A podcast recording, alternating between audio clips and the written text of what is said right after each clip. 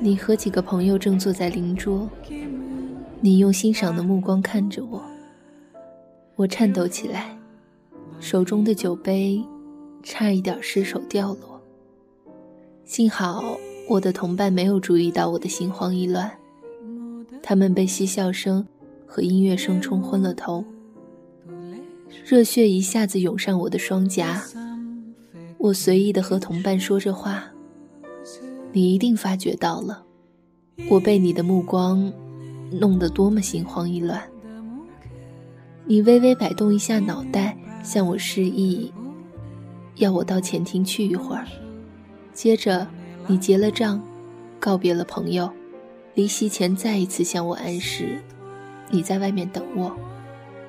我像发烧时体温骤降一样，浑身哆嗦。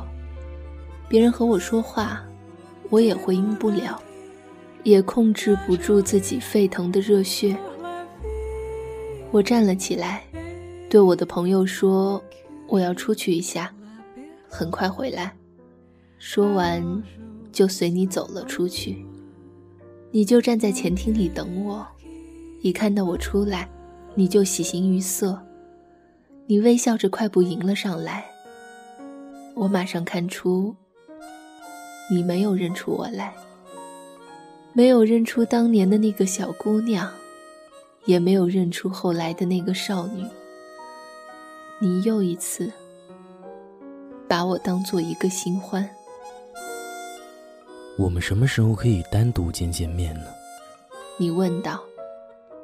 您什么时候想见我都行，我回答道。因为我知道，你不会认为这是一种羞耻。你稍微有些惊讶地凝视着我，眼里还带着和当年一模一样的怀疑和好奇。那时，我也是很爽快地接受了你的请求，也曾令你惊讶不已。嗯，现在行吗？你迟疑了一下，问道：“行。”我说：“我们走吧。”门口停了一辆车。我们驱车到你的寓所，再一次，我听见你的声音，感到在你身边时的兴奋愉悦，就像很久以前一样，如痴如醉。现在，我们一起登上这段熟悉的楼梯，十年前的感受再次复苏。我就像同时行走于过去和现在的时空里，然而。我对这一切的感受，却难以向你一一描述。你的房间没有怎么改变，只多了几张画，添了好些书，多了一两件家具。不过在我看来，一切还是那么的亲切熟悉。书桌上放着花瓶，里面插着白玫瑰。我的玫瑰花，是前一天。你过生日是，我派人给你送来的，以此纪念一个你早已忘却的女人，一个你认不出的女人，一个即使此刻就在你眼前，握着她的手，吻着她的唇，你也认不出的女人。但是看到花瓶里还插着我的鲜花，知道你珍惜着留有我一丝气息和爱意的玫瑰。我就觉得很宽慰了。你邀请我和你一起用早餐，某个仆人早已在起居室里细心的摆好了早点，我们一起喝茶，轻声闲聊，像以前那样，你以坦率诚挚的态度跟我说话，不提出任何不得体的问题，对我的个人情况没有表示出任何好奇。你不问我的姓名，也不问我住在哪里，像上次那样，对我来说，我只不过是一次逢场作戏，一个无名女人，一段炽热的时光。当这段时光结束时，一切都灰飞烟灭。我站在镜子前面，这时。我从镜子里看到，我感到无比的羞耻和惊恐。你正偷偷的把几张钞票塞进我的暖手桶里，我几乎忍不住尖叫，想要给你一个耳光。我，我从童年时代就深爱着你，并且是你孩子的母亲，可你，却为这一夜付给我钱。对你而言，我只不过是一个从舞厅里带来的妓女，被你遗忘了，这还不够，我还得受到这样的羞辱。我快步走向门口，因为我感觉我的眼泪就要夺眶而出了，可是不能让你看见。我急忙奔了出去，在门口差点和你的仆人撞个满怀。他抱歉地闪到一边，热心地拉开前门让我出去。但就在这一刻，就在我噙着眼泪看着这个老人的那一刹那，他的眼睛突然一亮。就在这一秒钟，我告诉你，这个从我童年时代就再也没有见过我的老人，认出我来了。我是多么的激动！恨不得跪倒在他面前吻他的双手，但我只是匆忙地把那羞辱我的钞票从暖手桶里扯了出来，塞给了他。他惊慌失措地看着我，他在这一秒钟里对我的了解，比你一辈子对我的了解还多。所有的人都娇宠我，对我很好，只有你。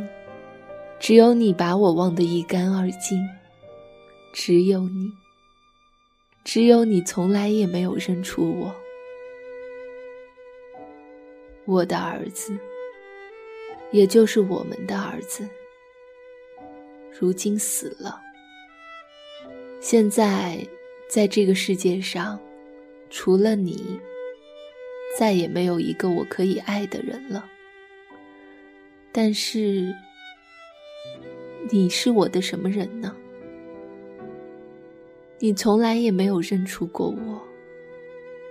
你在我的身上跨过，就像跨过一条小溪；你踩在我的身上，就像踩在一块石头上。你总是漫不经心地向前走啊走啊，却叫我在等待中失去了一生。在我生命的最后时刻。我不想叫你来看我，我想独自上路，让你依然对我的姓名、我的相貌一无所知。只有当你身在远方，感觉不到我的离开时，我才能死得轻松。倘若我的死会使你痛苦，那我会无法咽下最后一口气。我再也写不下去了，我的头晕的厉害，四肢疼痛，我在发烧，我得马上躺下去。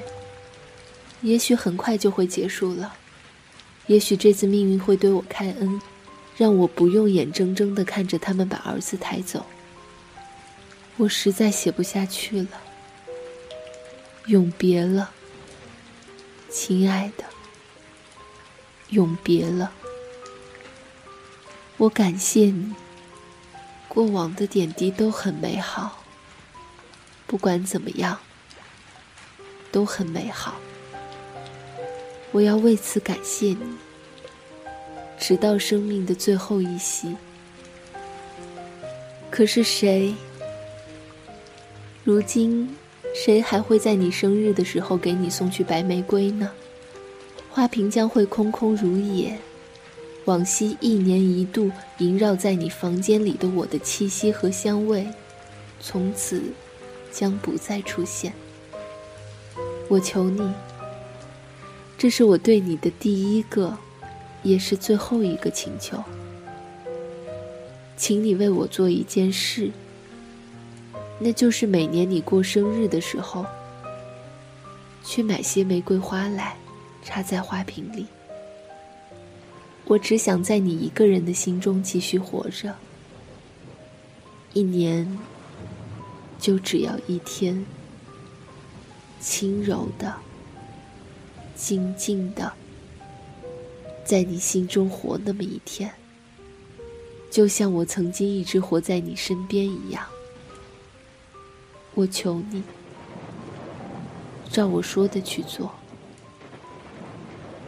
亲爱的，这是我对你的第一个请求，也是最后一个。谢谢，谢谢，我爱你，我爱你，永别了。